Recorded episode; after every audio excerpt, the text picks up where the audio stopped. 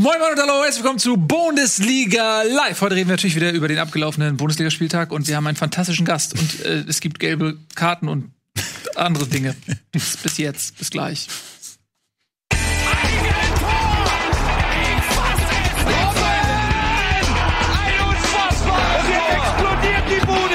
Kritisiert mir denn nicht zu viel. Das ist ein guter Mann.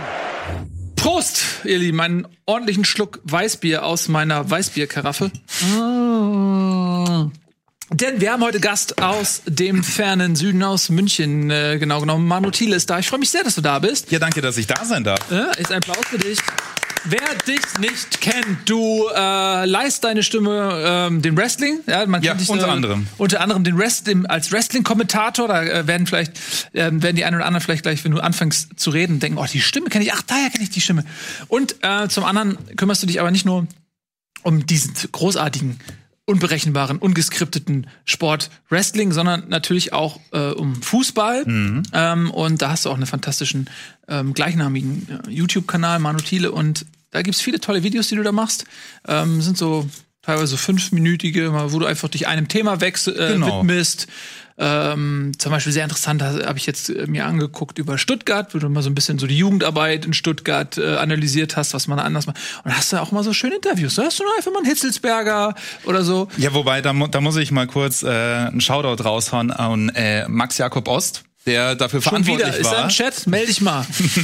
Nee, er ist tatsächlich dafür verantwortlich, dass halt solche Interviewgäste dann auch bei mir sind. Mhm. Wie, wie du es gesagt hast, Thomas Hitzelsberger, wie Marco Willig von der U19 des VfB Ja. Stuttgart. Ja, ähm, aber es gibt natürlich auch ganz lange Videos. Ähm, was ähnliches, was ihr auch macht, den, den Bundesliga-Rückblick, den wir jetzt angefangen haben. Ja. Nicht ganz so ausführlich wie hier und deshalb ist es auch mal schön, ein bisschen ruhiger, ein bisschen ausführlicher über was quatschen zu können, wie zum Beispiel den FC Bayern. Da könnte ich jetzt eine Stunde drüber quatschen mit euch. Ja, das äh, ist ja auch ein Alleinstellungsmerkmal unserer Sendung, dass da viel und äh, fast ausschließlich über Bayern München geredet wird. Ja. Du bist, du bist ja auch Bayern-Fan, habe ich gehört. Ähm, das ist korrekt. Ja. also zwei Bayern-Fans heute hier. Sind alle hier. Ja, wobei die Bayern müssen sich mit Titeln auch meine Unterstützung erkaufen. Das ist nichts, was jetzt dauerhaft, das ist ni- nicht so ein Abo wie bei Sky, dass man einmal unterschreibt und dann musst du ein paar Jahre dich binden, sondern Spiel für Spiel. Ich denke Spiel für Spiel. Aber mittlerweile gibt's ja auch bei Sky dann das Jahresticket, ne? Also Saisonticket, wenn man so, so will. Ja, das ist genau, ist aber auch vielleicht einfach mal angemessen im Jahr 2020. so, lass uns ähm, äh, gleich über Fußball äh, reden. Du hast heute schon äh, quasi deinen eigenen Talk aufgezeichnet. Das heißt, du kannst jetzt sozusagen all das nochmal sagen, was du in deinem eigenen Video schon gesagt hast. Äh, da muss man es auch nicht mehr anklicken. Genau. Aber, äh, also nur, nur Bundesliga in dieser Woche ja, schauen. genau. Ja. Nee, aber äh, besucht gerne mal den Kanal, ist wirklich gut und total informativ und ähm, ja, weiß ich. Oder? Kann man Was so ich super spannend finde, das erfolgreichste Video, was du je gemacht hast, FC Bayern, wieso keine Stars kommen wollen. Okay, Na? erwartbar. Aber dann hast du ein paar dabei, so Achtung, Amateurclub legt einen Durchmarsch hin. Der TSV Also, Wasserburg, den das, TSV das war Wasserburg richtig in- fett. Äh, fünf Ja. Aufstiege in Folge. Fünf Und der Aufstiege in Folge und Kreisklasse hat- war's, glaube ich, ja. Ordentlich Klicks gesammelt, sowas. Also, Pro Clubs. Fünf, fünf Aufstiege in Folge. Ja. also es ist halt nicht nur, ist halt nicht nur Bayern, das ist äh, viel Bayern, aber auch viel anderes hier. Zum Beispiel in der dritten Liga, hier sterben Traditionsvereine, Analyse, das ist schon Ja, interessant. das schöne immer wieder Thema. dabei. Ja. Genau, finde ich auch wirklich. Ähm, genau, und äh, wir reden mit dir jetzt aber erstmal über den, über, die, über den Spieltag, Gerne. über so ge- generelle Themen und ähm, freue mich sehr, dass du da bist. Ähm, wir fangen an mit dem Aufreger des Spieltags. Hast du da nicht auch ein Video zu gemacht? Das nervt. Wieso hast du zu allem, über was wir reden wollen? Ja, wir, wir haben tatsächlich drüber gesprochen ja. heute Morgen. Gelb-Rot für Player berechtigt, steht sogar im Titel. Ähm, den übernehme ich jetzt einfach mal. Hey Leute, Schiedsrichter Zoff, Doppelpunkt. Gelb-Rot für Player berechtigt? Naja, also ich sag mal so. Ähm, rein von den, von den Richtern, jetzt sind wir wieder beim Thema, ich weiß, kennt schon Tobis Meinung, ich, und er will schon gar nicht hören. Aber ja, von den Regeln her ist es natürlich komplett richtig. Ähm, es soll stärker geahndet werden, ähm, wenn Spieler den Schiri angehen, auch mit äh, in Hinrichtung, in Hinrichtung? In Hinrichtung. ja, also hingerichtet werden die Schiedsrichter jetzt nicht, aber In Hinsicht meinte ich natürlich auf den Amateurbereich, wo das ja auch ein großes Thema ist. Und das ist auch alles richtig und alles gut. Ähm, ich glaube, wir sind momentan in einer Phase, äh, wie auch beim äh, War letzt, letztlich oder vor zwei Seasons, ähm, wenn so eine neue Regel dann Anwendung findet, dann fühlt sich das erstmal sehr strange an. Ähm, weil man es eben auch einfach noch nicht gewöhnt ist, es auch noch nicht viele Präzedenzfälle gibt und dass, dass man dann in dem Moment erstmal sagt, so, okay, das ist jetzt aber ein bisschen übertrieben. Ähm, ich habe es auch live gesehen und Lothar Matthäus hat sich ja auch sehr stark positioniert in dieser Situation und ich kann die Emotion in dem Fall durchaus verstehen. Es wirkte für mich auch ganz schön krass. Und es wird ja auch diskutiert, ob das im Prinzip von Player eine fortlaufende sozusagen ähm, äh, Beschwerde war, die dann einmal er beschwert sich, dafür kriegt er jetzt gelb und dann geht er, oder ob das sozusagen du hast jetzt gelb und jetzt kommst du schon wieder und beschwerst dich nochmal und kriegst nochmal gelb. Ne, das ist nicht so ganz eindeutig, finde ich auch belegbar, wie jetzt die Sache war. Auch weiß man nicht genau, was er gesagt hat. Fakt ist, die Regel ist jetzt da, also musst du als Spieler lernen, die Klappe zu halten. Es ist natürlich undankbar, wenn du der Erste bist, an dem das so Ja, ist ja so einer. Erste, äh, naja, aber es gibt auf jeden Fall zehn andere Fälle jeden Spieltag, wo das nicht so geahndet wird. Und ich glaube, das ist auch der Kern des Problems, dass, ähm, äh, weiß ich nicht, ein Sabitzer zum Beispiel äh, letzte Woche gegen die Eintracht ähnlich äh, abgewungen hat, keine Karte gekriegt hat. Er hat Äh, applaudiert, er hat Höhen oder applaudiert, ja. Also das, es, es ist dann schon die Frage, da müssen dann wirklich alle Schiedsrichter konsequent mitziehen, wenn wir nicht jetzt statt äh, neben Videoschiedsrichter jede Woche bei jedem Spiel diese Diskussion haben. Aber vielleicht ist es auch so ein bisschen die Angst der Schiedsrichter, dass sie das nicht durchziehen wollten, dass sie wissen, okay, das wird einen extremen Backlash bekommen. Ähm, ich werde da richtig auf die Eier bekommen und zwar von jedem Fan, wenn ich sowas tatsächlich mal durchziehe, dass eben dann sowas wie beim Sabitzer nicht durchgegangen oder nicht gepfeift wird äh, mit einer gelb-roten Karte. Jetzt gab es unter der Woche in der zweiten Liga ja schon mal einen ähnlichen Fall mit dem Riemann, mit dem Torhüter des VfL Bochum, der ja auch eine gelb-rote Karte sehr, sehr fix bekommen hat. Und vielleicht war das so die Initialzündung zu sagen, okay, wenn das da in der zweiten Liga funktioniert, dann können wir das jetzt mal auch in der Bundesliga stringenter und auch strenger machen. Ich meine, die Regeln hat der DFB ja auch ganz klar kommuniziert nach dem Rückrundenstart, als es ja eine ähnliche Szene auch mit Moisander gab. Ähm, Und ich meine, da, da steht ja sogar dabei, bei außenwirksamen Gestikulieren, zum Beispiel Abwinken, gibt's eine gelbe Karte. Und Ja. dann ist es halt dann Ist so. exakt. Und das ist, ähm, es ist nun mal so, immer schon so gewesen, wenn so eine neue Regel etabliert wird, die so alte Verhalten aufbrechen und erstmal abschaffen muss. Da muss ja erstmal auch so eine Aktivierungsenergie erstmal in die äh, reinfließen in die Umsetzung auch, dass du diese alten ähm, Angewohnheiten wirklich dann den, den Leuten auch abgewöhnst. Und wenn die Ansage auch noch kommt, dass das jetzt gemacht wird, das sind Profis, das ist deren Job, deren Leben. Und ich weiß genau, wie in diesem Profibereich, weil ich das selber viele Jahre gemacht habe als Fußballprofi, wie detailliert du da gebrieft wirst, wie dir alles hinterhergetragen wird und es gibt Sitzungen, da wird sowas besprochen und, und wenn dir gesagt wird, ey, pass auf, diese Regel gibt es jetzt. Das steht da drin. Leute, passt auf, weil immer wenn die so eine neue Regel etablieren, setzen die die besonders konsequent am Anfang durch, Exempel zu um. Signalwirkung und Ex Exempel zu studieren. Und wenn du dann so dumm bist, obwohl das dein fucking Job ist, genau das zu machen, wo dir gesagt wird, das machst du jetzt mal nicht, dann bist du einfach dumm Hey, okay. und erweist deiner Mannschaft einen Bärendienst. Und jetzt darüber zu reden, dass das zu hart ist und so weiter, okay, da kann man ja eine Meinung zu haben. Es gibt viele Regeln, über die du diskutieren kannst, die du gut finden kannst oder die du schlecht finden kannst. Der Fakt ist, er wusste das und hat einfach sich dumm verhalten. Da sollte man vielleicht einfach mal die Klappe halten und sagen, ey, sorry, dass ich mega dumm war und meiner Mannschaft einen Bärendienst erwiesen habe, obwohl mir das gesagt wurde. Aber gibt's nicht sowas wie, äh, da spiele ich jetzt mal den Teufelsadvokaten, kann, äh, gibt es nicht sowas auch wie Fingerspitzengefühl? Wenn wir einfach mal, ja, ich weiß, aber wir, re- wir reden hier von einem äh, Spiel, das wunderschönen Fußball geboten hat, das danach eigentlich am Arsch war. Das Spiel war richtig kaputt. Finde ich. Der, äh, jede Aktion war äh, eigentlich, hat es das noch schlimmer gemacht. Jede Aktion ist einer zum Schiri gerannt und äh, theoretisch hätte er die beide Mannschaften komplett vom, vom Platz stellen müssen, wenn er konsequent Da- gewesen dir Inklusive Trainer. Also am Ende des Tages sind Regeln ja für irgendwas auch da, nicht einfach nur um eingehalten zu werden, sondern die Regel soll ja letztendlich irgendwas besser machen. Und zumindest in dem Fall, weiß ich nicht, äh, kann, kannst du trotzdem doch als Schiedsrichter sagen, also ich, du musst doch nicht bam bam machen, Alter. Aber Du kannst doch glaub- trotzdem sagen, bam und jetzt geh mal besser weg oder was weiß ich. Ähm, ich fand, das war schon sehr grenzwertig. Aber ich glaube, genau das Fingerspitzengefühl haben wir trotzdem in dieser Szene gesehen. Nicht bei Plea, sondern was danach passiert ist. Ähm, ich habe ein Bild gut. von Zakaria gehabt, wie er vor Stieler stand und ihn angeschrien hat in dieser Szene. Oder auch Sommer ist ja zu ihm nochmal gekommen. Und da frage ich mich, okay, muss das sein? Muss ein Torhüter von ganz hinten zur Mittellinie kommen? Muss er nochmal mit dem Schiedsrichter sprechen? Müssen drei Spieler von Gladbach am Schiedsrichter stehen und ihn anschreien. Und Zakaria hat wirklich geschrien. Also schaut euch das gerne nochmal an. Das war wirklich heftig. Und normalerweise hätte er auch eine gelbe Karte bekommen müssen. Mhm. Eigentlich hätte auch Sommer noch mal eine mhm. gelbe Karte bekommen müssen. Ja, aber das ist doch Irrsinn. Also ja, natürlich ist, ja ist also, Nein, aber, das, aber das ist, ist, ja nicht Irrsinn vom Schiedsrichter, weil der Schiedsrichter, der muss sich ja das nicht gefallen lassen, dass da fünf Männer um einen genau. herumstehen und ihn beleidigen bzw. ihn anschreien. Obwohl er nichts gemacht hat, außer ja. sich an die Regeln zu halten. Der Schiedsrichter äh, hat natürlich einen gewissen Ermessensspielraum und er soll auch Fingerspitzengewühle anwenden, aber versetzt euch mal in die Lage des Schiedsrichters. Das ist nicht seine Entscheidung, diese Regel zu etablieren und auch nicht, äh, ob er sie durchsetzt. Das ist nicht optional. Der, ähm, es, gibt, äh, es gibt eine Anweisung an den Schiedsrichter, wie er in solchen Situationen zu agieren hat. Der Schiedsrichter selbst wird bewertet, benotet und ähm, das entscheidet auch über seine Karriere, ähm, wie diese Noten nun mal aussehen. Und wenn ihm, wenn dem Schiedsrichter gesagt wird, ey, pass auf, das ist die Regel, ich möchte, dass du die jetzt durchsetzt, und dann passiert genau das und er, und er hält sich nicht dran, dann schadet er sich selbst. Das ist, das ist auch gar nicht innerhalb seines Handlungsspielraums. Er muss das in dem Fall machen. Mhm. Ähm, und das Problem ist, dass, ja, es ist so, die, die okay. Leute müssen das jetzt einmal checken, die müssen es jetzt einmal checken, dass das, das nicht mehr geht. Hätte sich doch keiner beschwert, wenn er da nicht gelb-rot gezeigt hätte. Hätte doch keiner gesagt, Warum geht's doch da fehlt die gelbe. Doch, das, du sagst, ja. er muss diese gelbe Karte geben und das sehe ich halt nicht so. Er muss ja. diese zwei gelben Karten nicht geben. Er hätte auch bei einer gelben Karte belassen können und sagen, und jetzt schieb ab. Und da hätte kein Mensch irgendwas gesagt und es hätte auch nicht die neue Regel große unterwandert. Aber jetzt wird darüber diskutiert. Jetzt ja. ist das äh, genau das eingetreten, was, was immer passiert, was bei diesen Ellbogen der Fall war. Ähm, was, äh, wo jetzt wird einmal so ein, irgendwer ist halt das Opfer, der ist der Erste, der das abkriegt.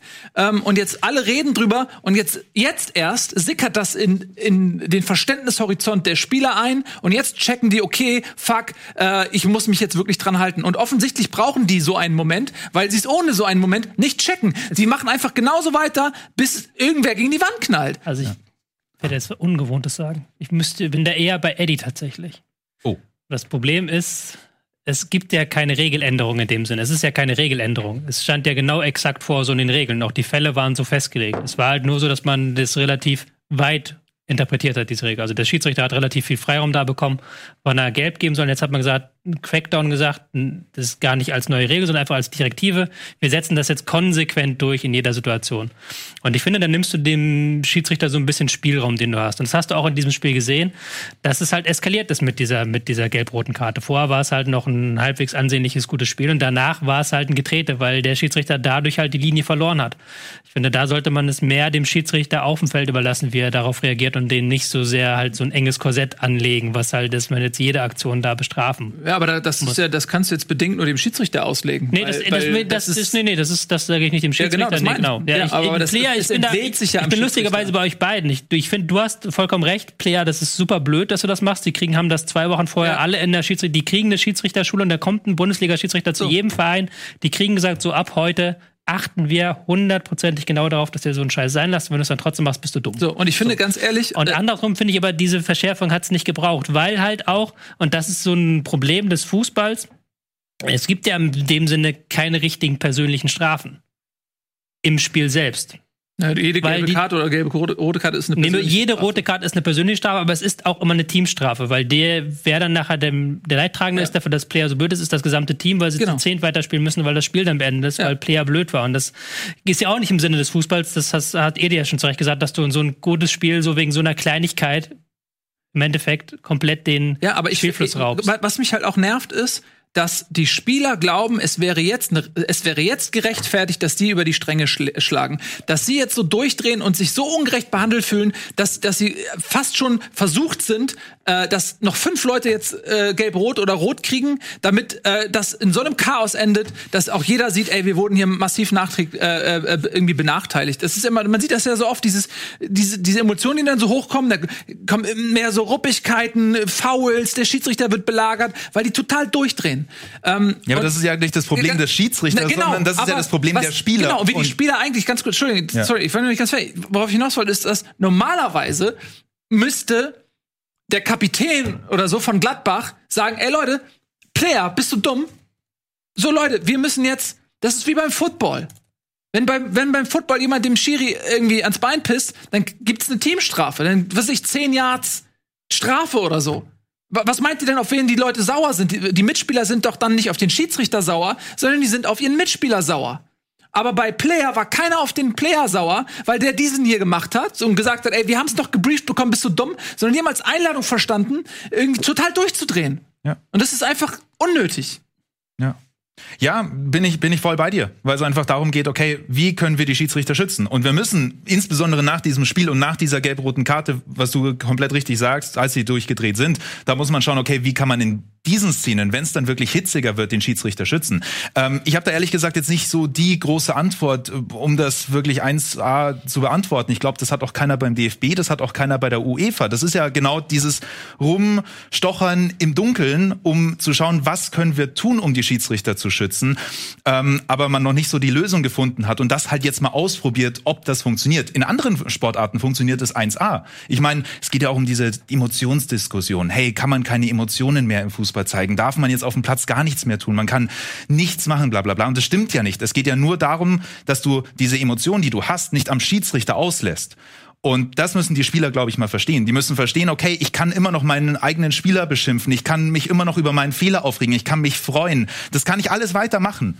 Aber ich soll nicht zum Schiedsrichter gehen und einfach ihn anschreien, weil das hilft nichts. Weil welcher Schiedsrichter hat denn, nachdem er mal beschimpft wurde beziehungsweise angeschrien wurde, seine Entscheidung revidiert und gesagt, okay, du hast recht, jetzt gibt's doch für euch Einwurf. Nein, natürlich ja. gibt's das nicht. Es bringt einfach nichts, mit dem Schiedsrichter zu diskutieren. Ja. Und das muss in die Köpfe rein. Und da müssen die Vereine dran arbeiten, aber auch die Spieler müssen dran arbeiten.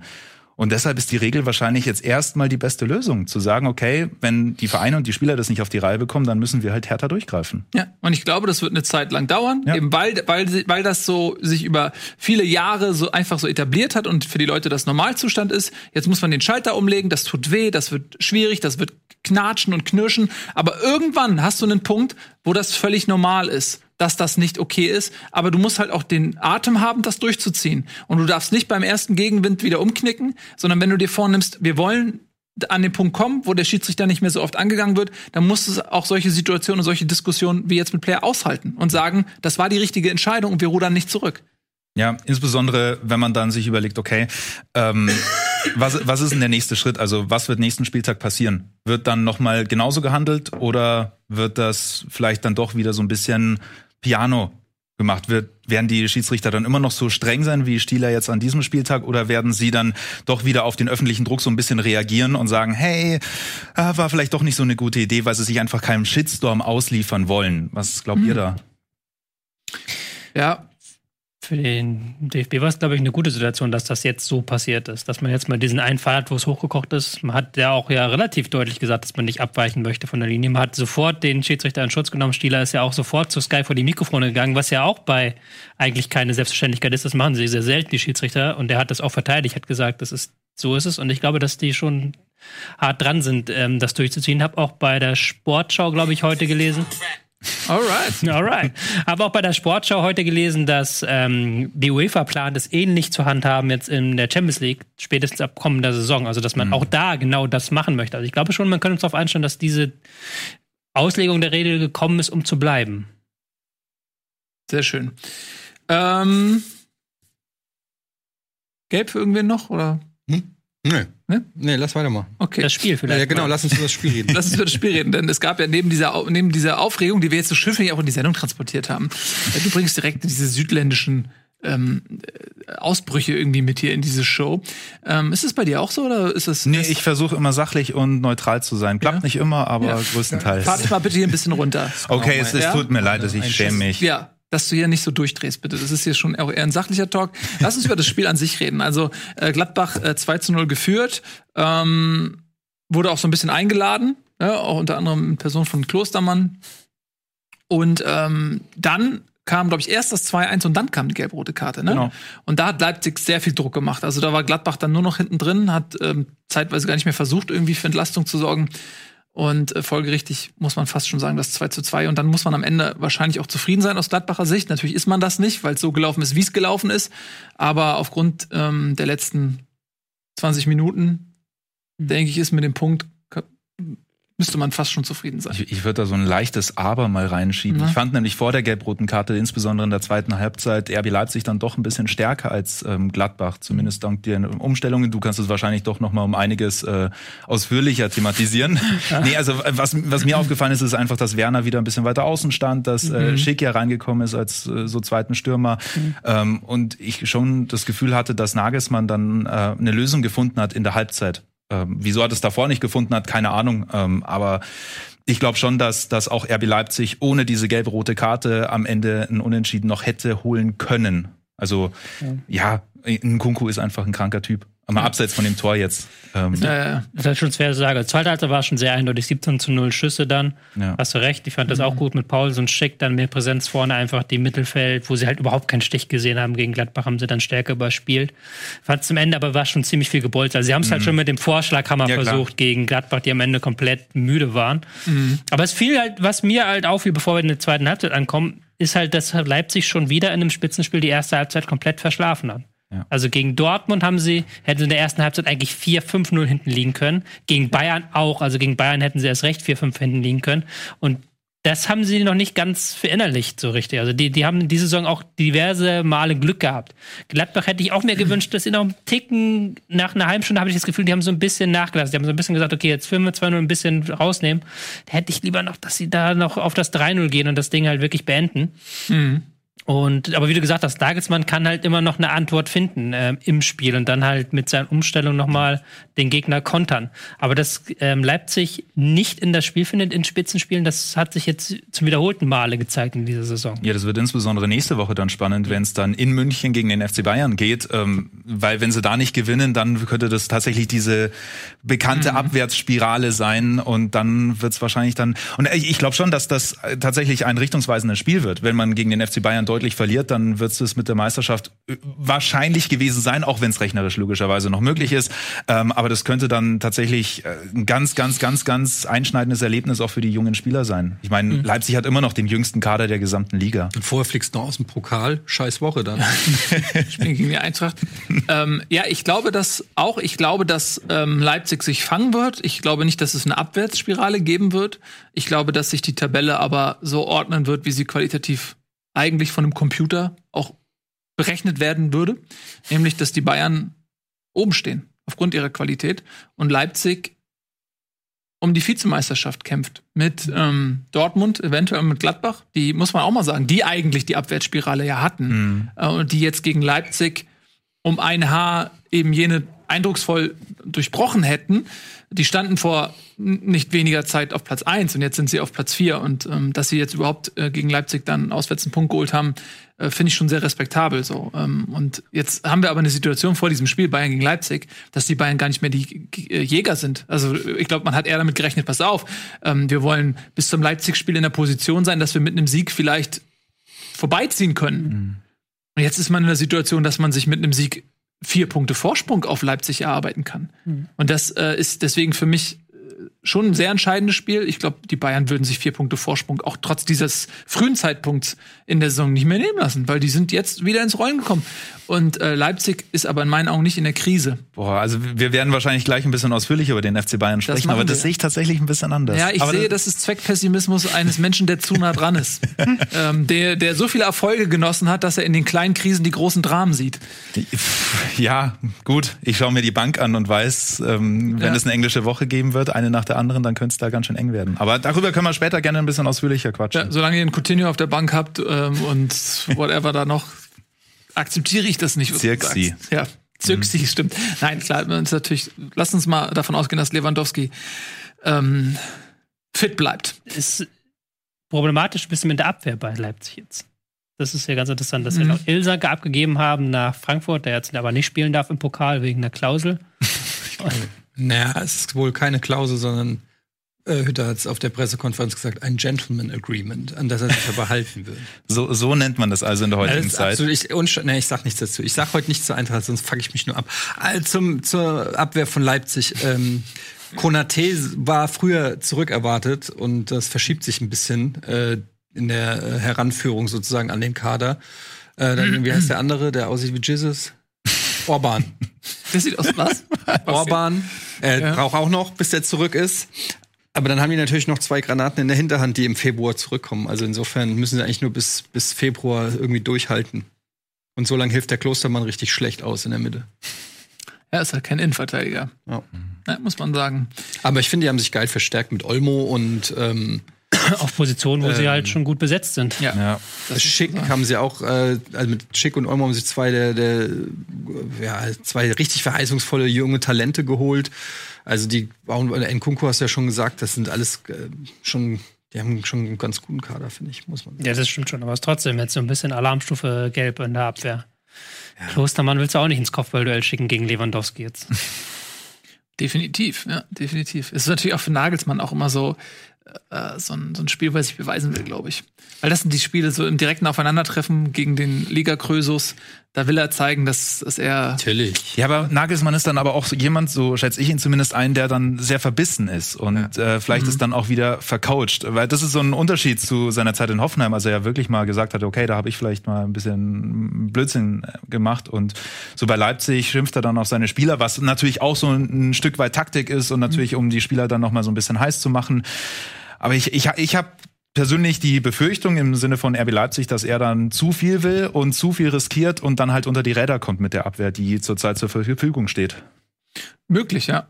Das ist natürlich auch, also ich glaube, dass er auch eine Chance sieht, dieses Jahr Meister zu werden und dass er Definitiv. jetzt auch merkt, oh, jetzt, wow, jetzt so langsam schwimmen mir die Fälle davon. Wenn du gegen eine Eintracht, die nicht in Topform ist, ähm, verlierst, ähm, jetzt gegen Hoffen, äh, gegen Gladbach irgendwie mit Millionoten unentschieden holst und du siehst die Bayern vorbeiziehen und du weißt eben auch, Mist, jetzt kommt auch noch das direkte Aufeinandertreffen.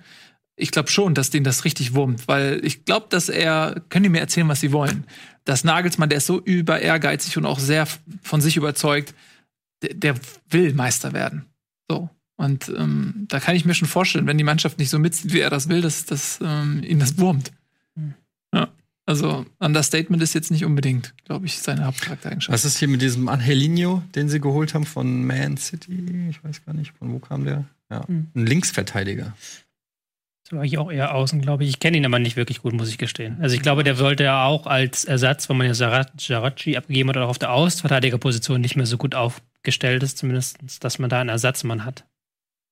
Den Flügelpositionen. Ja, für Halstenberg sonst oder? Halstenberg. Ja. Kann der beide Flügel spielen? Ich weiß. Ich weiß es nicht, ich kenne ihn nicht. Er hat auch nur U21, glaube ich, gespielt bei Man City, wenn ich das richtig im Kopf habe. Ja, ähm, wollen wir noch ganz kurz sonst was zu Gladbach irgendwie sagen? Die haben ein bisschen gewechselt, ne? Ähm, Gladbach Hoffmann, ist momentan sehr gut drauf. Hermann, meine ich, war, äh, hat äh, nicht gespielt. Er hat zuletzt, glaube ich, zweimal in Folge.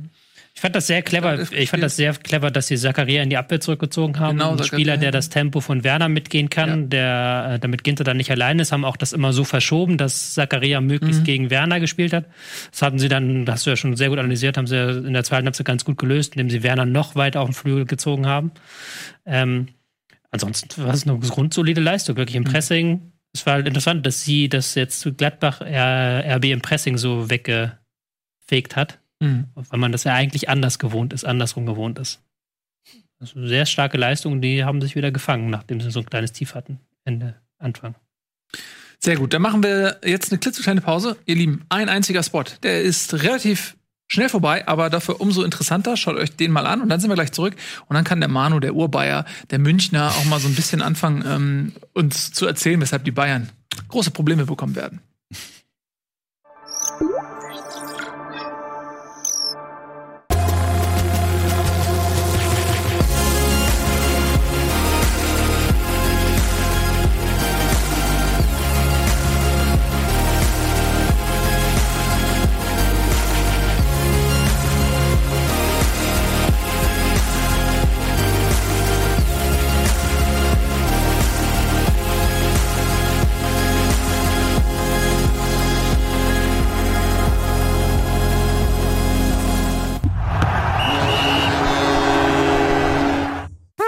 Da sind wir wieder. Schön, dass ihr da seid. Herzlich willkommen zurück. Äh, bei uns der Manu und ähm, wir wollen jetzt mal ein bisschen über die Bayern reden. Ne? Gerade äh, haben die sich, haben sich schon wieder auf Platz 1 geschoben. Trotzdem bist du nicht so wirklich optimistisch.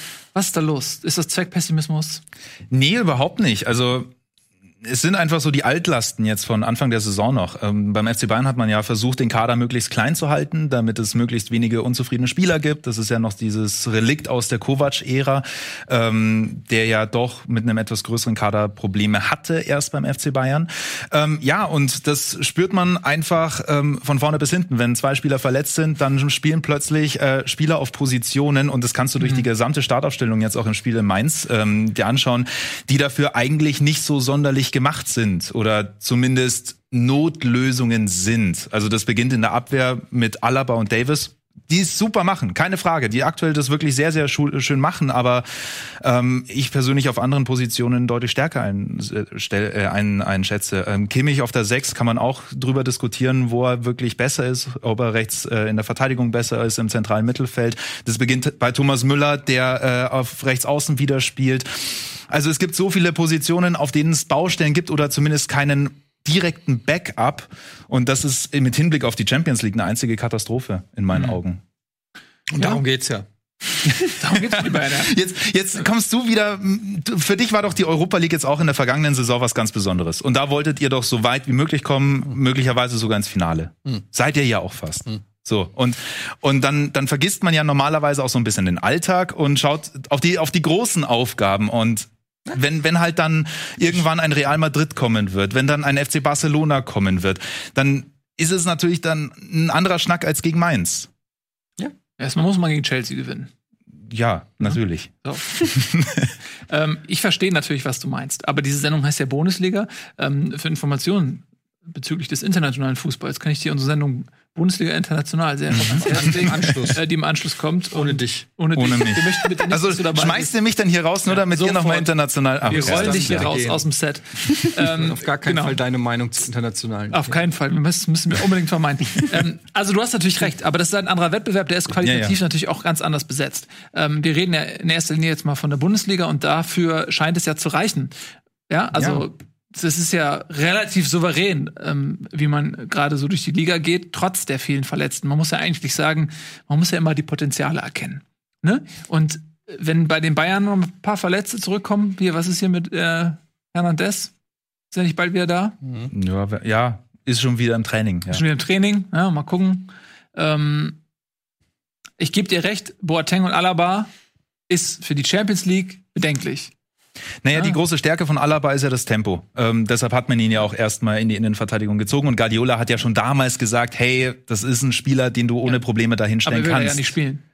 Ja, er würde halt gerne eins weiter vorne spielen, ja. so im zentralen Mittelfeld. Aber ähm, für ja, jemanden, der die österreichische Nationalmannschaft gerne mal sieht, ja. Der sagt dann, ja gut, das ist nicht so eine gute Idee, vielleicht David Alaba ins zentrale alle Mittelfeld zu Alle wollen sie das. Kimmich will das. Alle, weißt du, weil, weil die einfach alle in der Jugend wurde denen erzählt, wie sie mega geil sie sind und sie sind so wichtig für das Team. Sie müssen dahin äh, kommen, wo sie dem der Mannschaft am meisten helfen. Das ist natürlich im Mittelfeld, wo das ganze Spiel um sie herum ist. Äh, und und dann mit diesem fixen Gedanken kommen sie dann hier äh, zum FC Bayern und wollen alle in der Mitte spielen. Sind sie sich zu schade für den Außenverteidiger?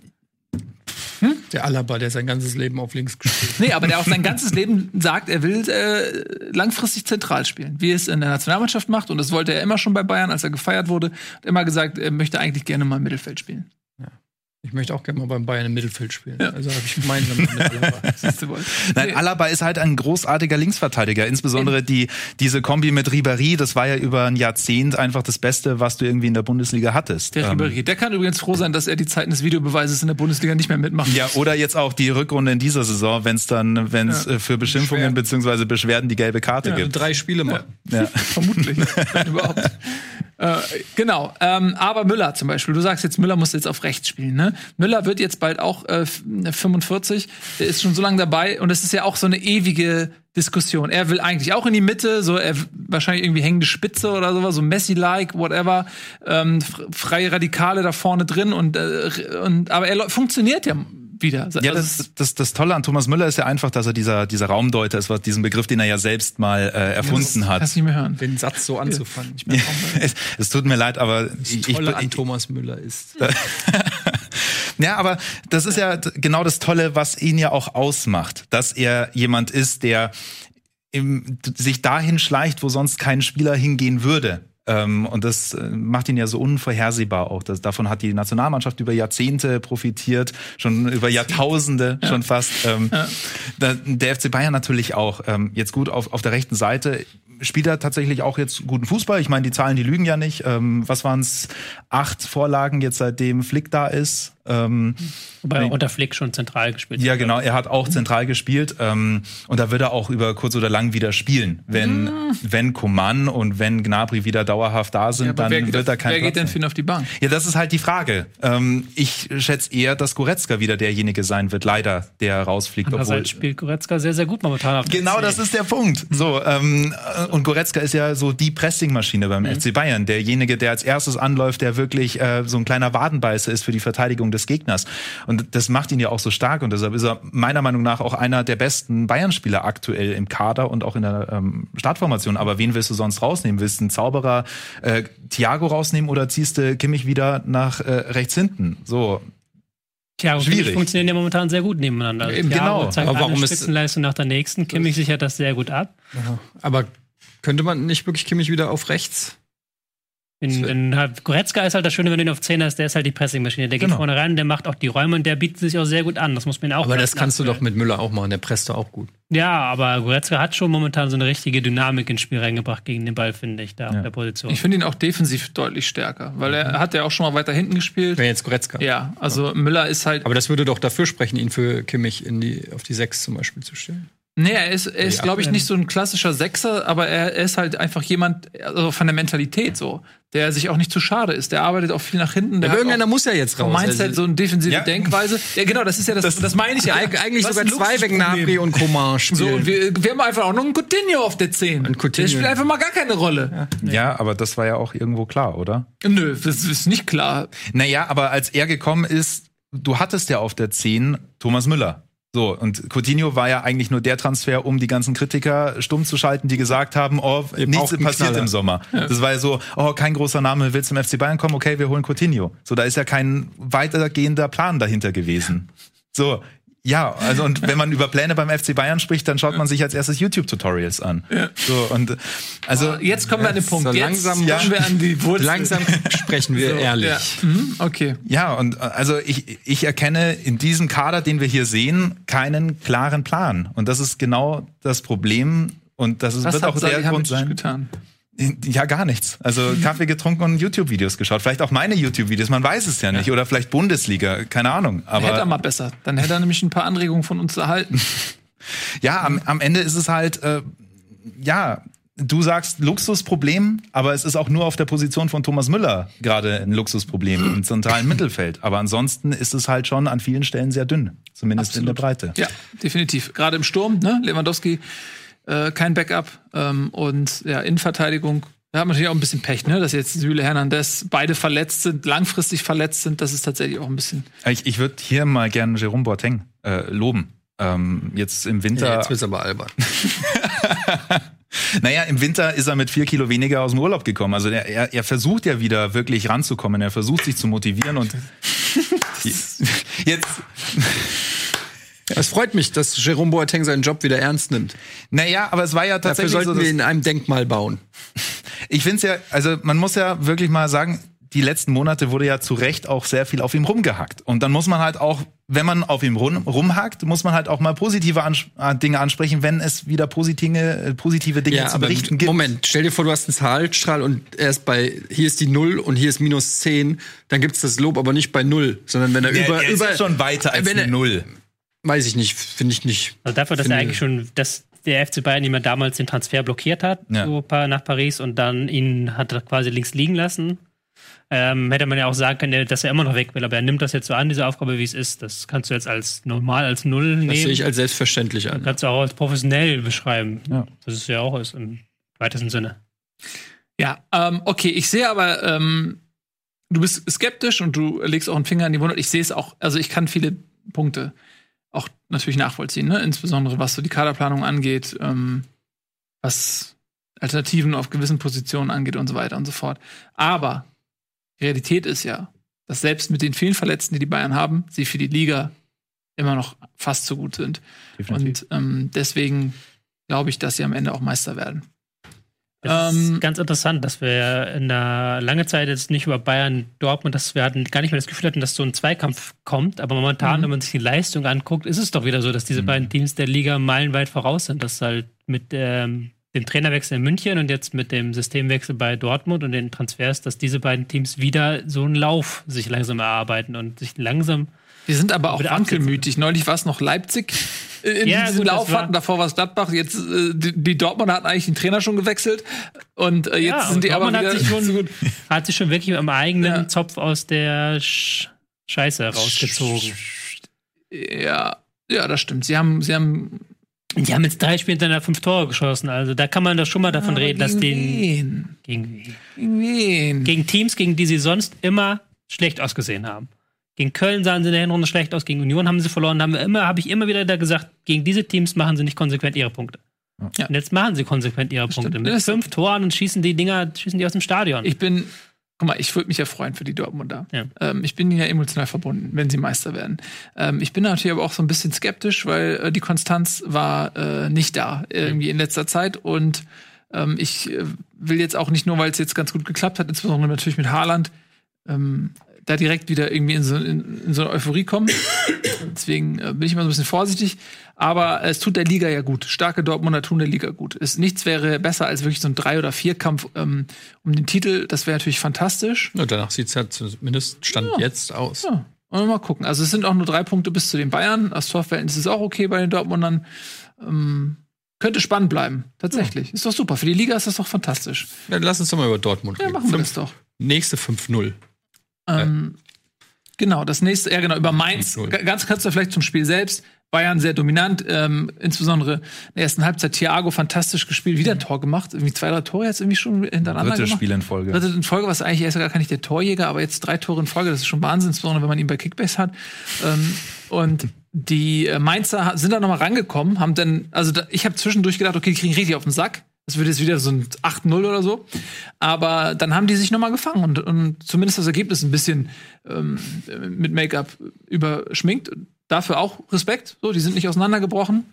Die Bayern haben am Ende auch ein bisschen, bisschen Ja, weniger. Dieser Verwaltungsmodus klappt noch nicht hundertprozentig. Also das merkt man schon noch, dieses alte Ding, dass das komplett weg ist. Wenn es 3-0 ist, haben dann 3-1 noch und dann auch noch zwei Chancen in der zweiten Halbzeit zugelassen. Ja. Normalerweise in den Hochzeiten, Glanzzeiten haben sie die Dinger etwas souveräner abgewickelt. Das fehlt noch so ein bisschen, dass man das über 90 Minuten hinweg den Gegner komplett kontrolliert. Das stimmt. Okay, äh, jetzt können wir übergehen zu Dortmund, oder? Was? Wo guckst du, wen, wen guckst du fragend an? Äh, den Chat, ob der Chat uns das erlaubt, dass wir rübergehen zu Dortmund, Ja. aber ich glaube, wir kriegen da die Genehmigung. Ja, wir müssen ein Vote machen sonst.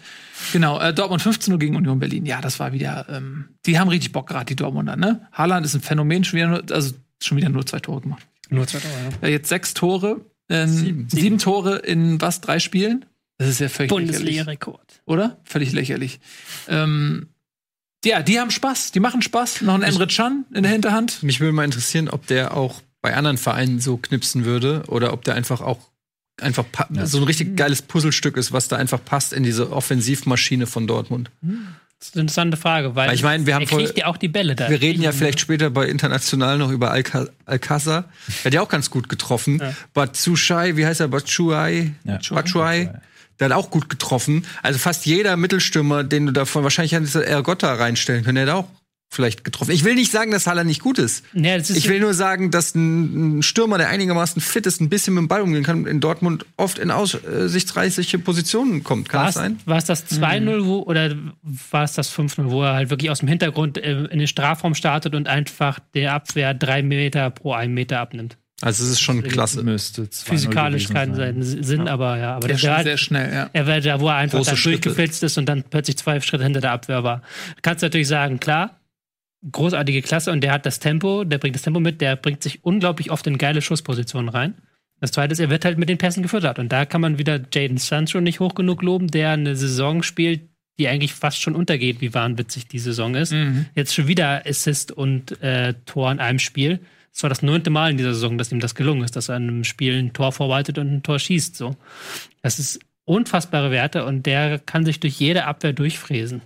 Ja. Und wenn du dann auch wie Union Berlin den Gegner überraschend viele Räume lässt, das hat mich sehr stark gewundert, dass sie dann spätestens nach dem 2-0 doch noch ein bisschen aufgemacht haben und gar nicht äh, Beton angerührt haben, dann kann so eine Kontermaschine mal richtig anlaufen. Dann schießt Dortmund die ab aus dem Stadion. Mhm.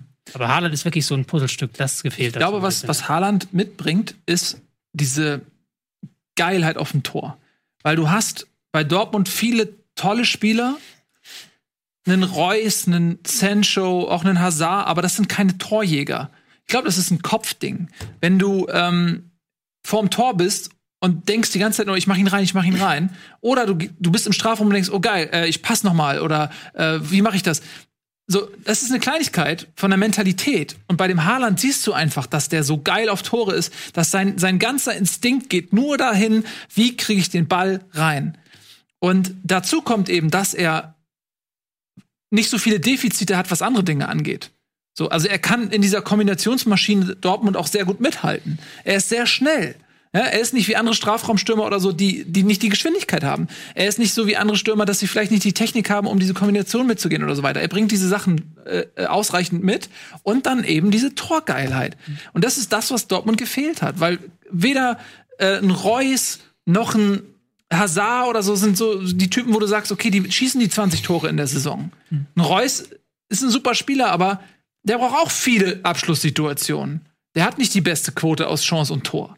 Ähm, ja, und das bringt ha Haaland mit und deswegen ist er für mich auf jeden Fall ein fehlendes Puzzlestück bringt natürlich auch eine Luxussituation jetzt ein bisschen, weil Reus Leistung war jetzt gut, fand ich, gegen Union, aber mhm. ähm, Hazard ist für mich vielleicht noch interessanter dann so auf dieser Halbposition hinter Haaland, weil dann hast du wirklich von beiden Seiten Spieler, die den Steilpass auf ähm, die Gegner auf sich ziehen können und dann den Steilpass auf Haaland spielen können.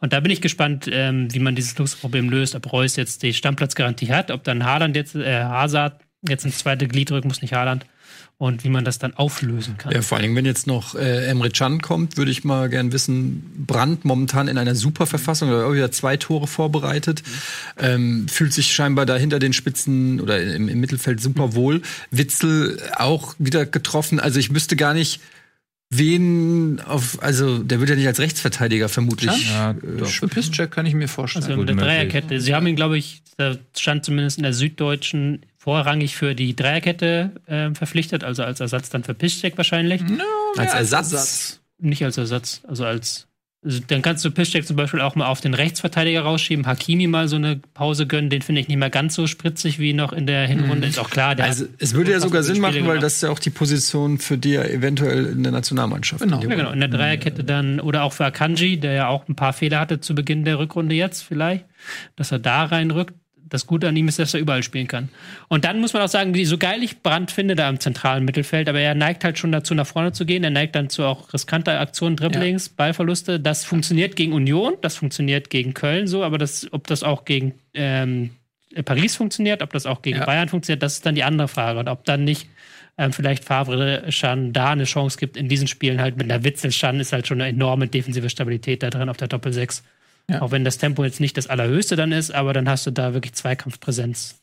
Genau, die, ja, ja, definitiv. Da hast du echt Physis dann. Und äh, ich, ich sehe es auch wie du. Brand ist halt auch ein äh, Hochrisikospieler. Ähm, also der äh, entweder fantastische Sachen macht, aber der halt auch eher so offensiv denkt natürlich.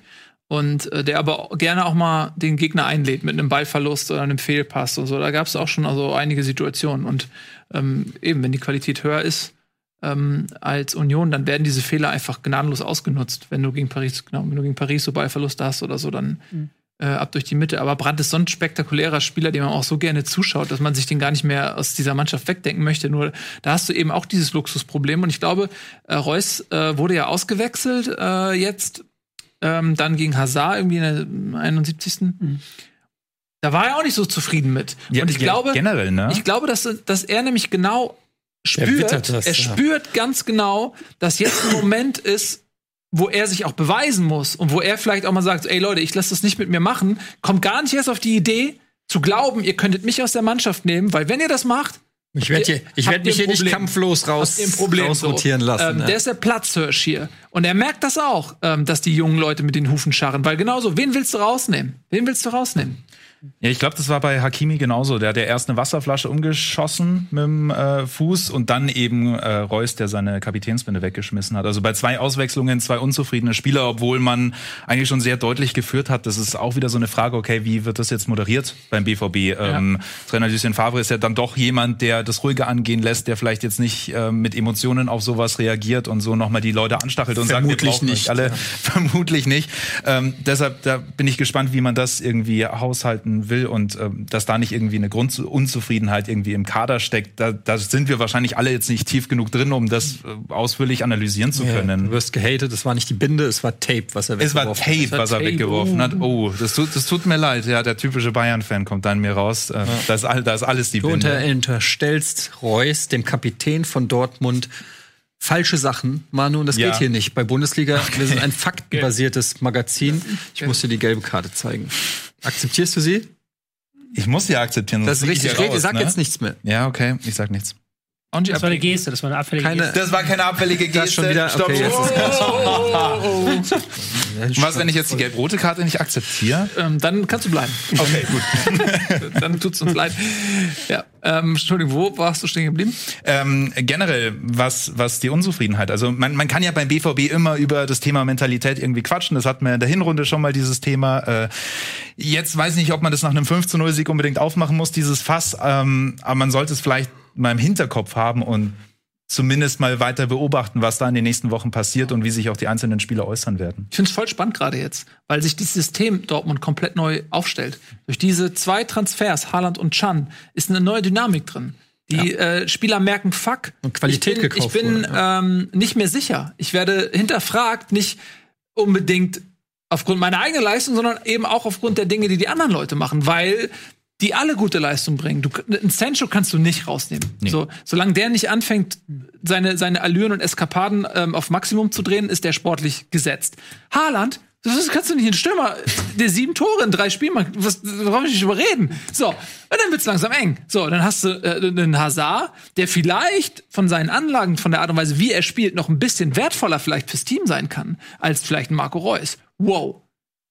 So, ne, also Brand. Die tun mir richtig leid, die Dortmund. Nee, ich meine, das ist, das bringt, das, das würfelt das System durcheinander und ich finde es total interessant, genau weil wir über diese Mentalitätsfrage gesprochen hatten und so weiter.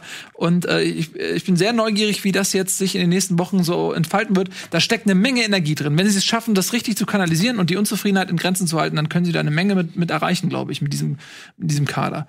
Um, um kurz vielleicht auf das Spiel zu kommen. Ähm, Orland, wir, wir alle reden ja bei ihm über die Tore. Ich meine, alle, ich glaube, 19 Minuten schießt er ein Tor. Das ist so ungefähr Wie der Schnitt aktuell. Ja. ja. alle 19 Minuten verliebst du dich in das nächste Tor von Holland.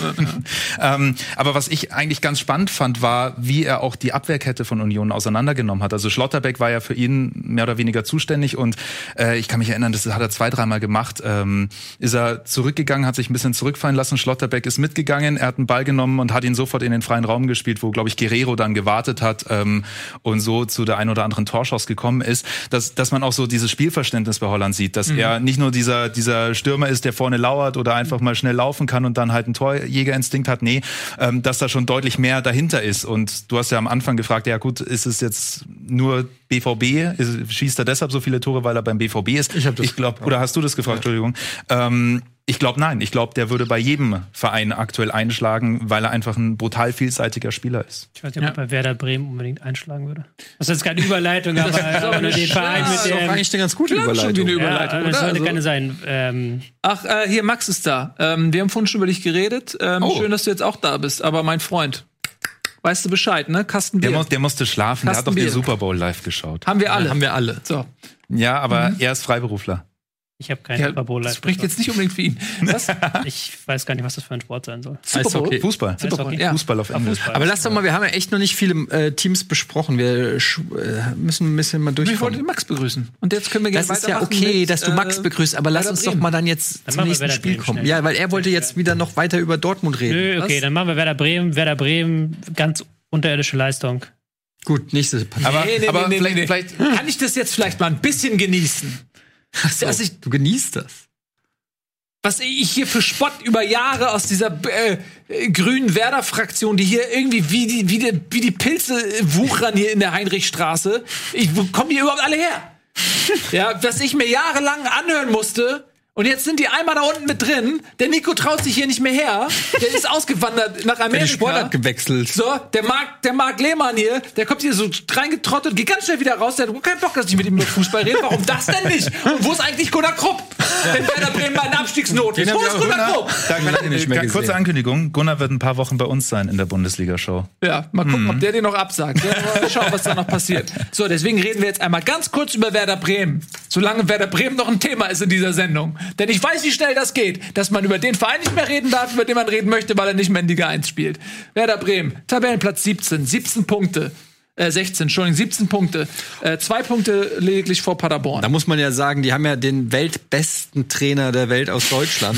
ähm, wie schlecht muss der Kader sein, wenn der Trainer so überragend ist, dass er ja schon eigentlich vor drei Monaten eigentlich schon gesagt wurde, der muss eigentlich Paris übernehmen oder Man City.